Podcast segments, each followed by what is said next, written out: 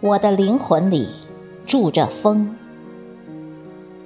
作者：朱成玉。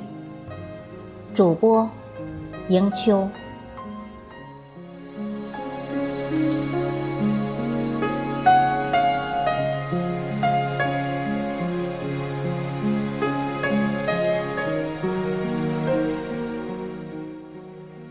每一个早晨，我都把自己平静的。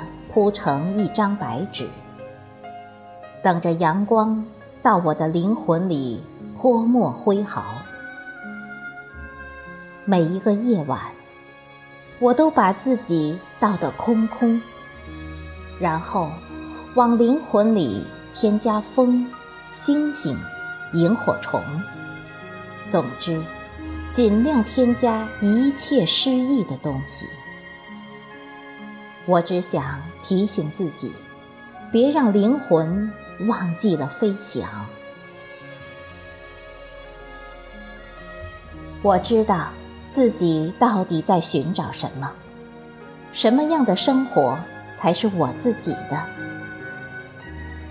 有人说，眺望摩天大楼的人，其实都是在眺望自己的幸福。我不是。我的幸福没有那么高，我的幸福低到尘埃。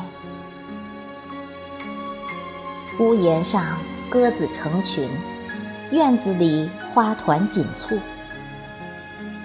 你喜欢的小狗，即使你在它吠叫的时候打它的小脸，它一样喜欢趴在你身边轻轻入睡。还有不被打扰的月亮，可以喝的露水。这些，都是我急着要向你表达的，我安安静静的幸福。我总是设法让自己慢下来，我不想奔跑。那么快速旋转的时光里，我们丢失了什么？捡起了什么？有时候，你的手抓住琴，却抓不住音乐；你的耳朵储满了涛声，却丧失了河流。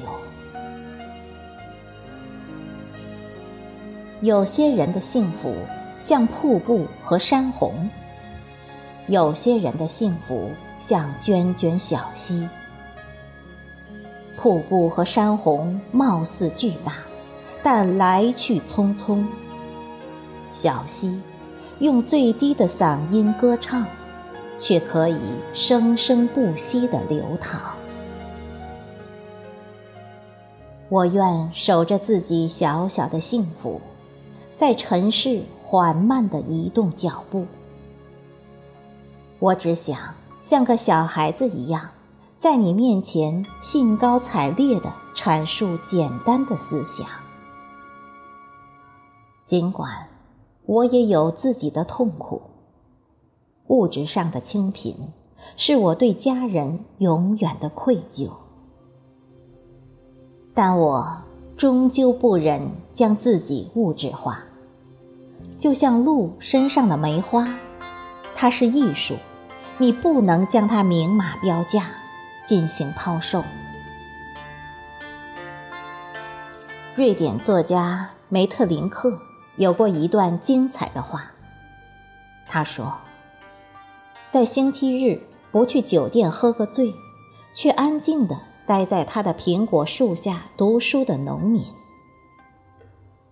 厌弃跑马场的纷扰喧嚣，却去看一场高雅的戏，或者独享一个宁静的午后的小市民，不去街上唱粗俗的歌。”或哼些无聊的曲子，却走向田间，或者到城墙上看日落的工人。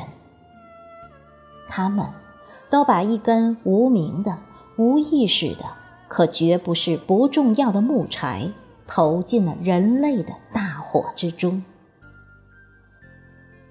我的生命中，唯独不缺少那样的木柴。我的身体很臃肿，但灵魂很轻。我的灵魂里住着风。